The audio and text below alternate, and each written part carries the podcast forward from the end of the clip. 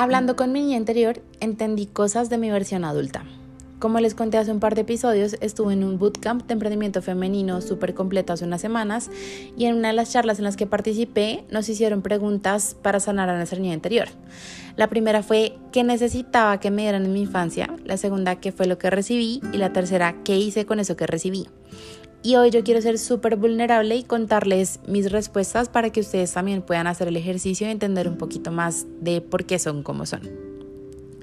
Entonces, a mí me hubiera gustado recibir más palabras de afirmación como esos clásicos TikToks en los que muestran papás y mamás repitiendo frases súper amorosas con sus hijos e hijas en el espejo. Eso siento que me hubiera marcado y me hubiera ayudado mucho en problemas que tenía más adelante. En lugar de eso, recibí un apoyo mucho más estructurado, es decir, cuando éramos chiquitas, mis papás se enfocaron mucho en criarnos muy disciplinadas, entonces el estudio era la prioridad y por eso mi hermana y yo fuimos muy buenas estudiantes, nunca partimos una materia, mi mamá siempre estuvo muy pendiente de nuestras tareas, de nuestros trabajos, nuestras notas, muy, muy pendiente de nosotras. Además, no sé si sabían que nosotras también fuimos las hijas del rector, entonces pues eso sumaba una presión a la lista.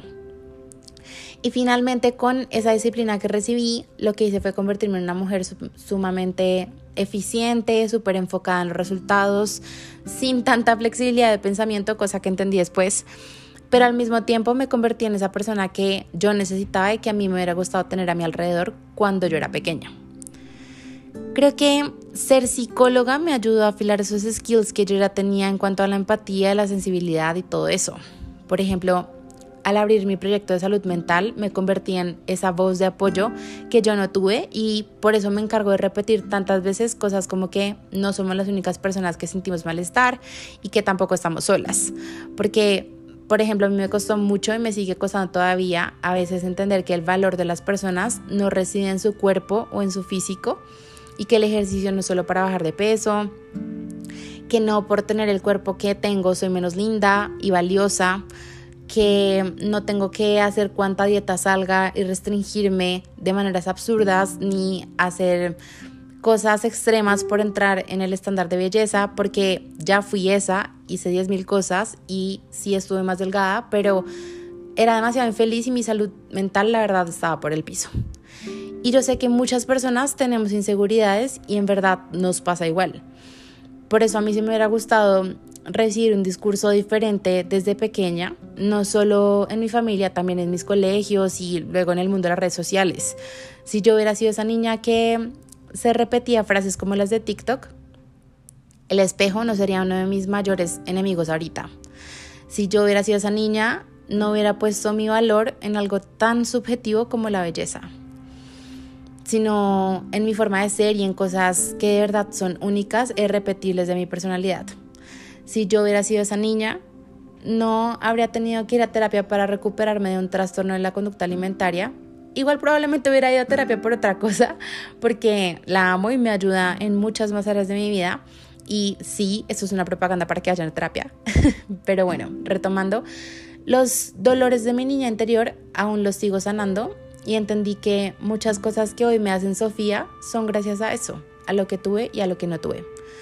Por eso en estos días cuando les dejé un post en Instagram con estas preguntas para hablar con sus niñas y niños interiores, era para que se conocieran un poquito más. No es un ejercicio fácil, pero sí creo que es muy valioso.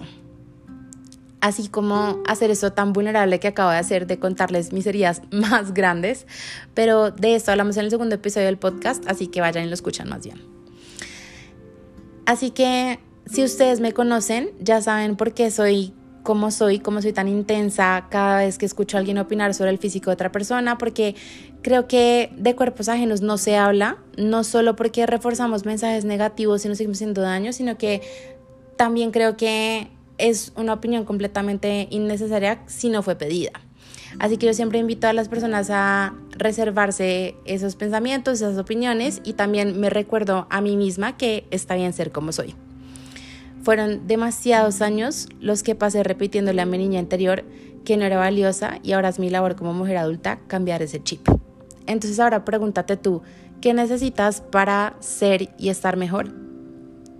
Si este episodio te gustó, compártelo. Yo soy Sofía, me encuentras en Instagram, Twitter y TikTok como igual raya al piso, mente raya al piso y esto es Me pasa igual. Te espero en el próximo episodio.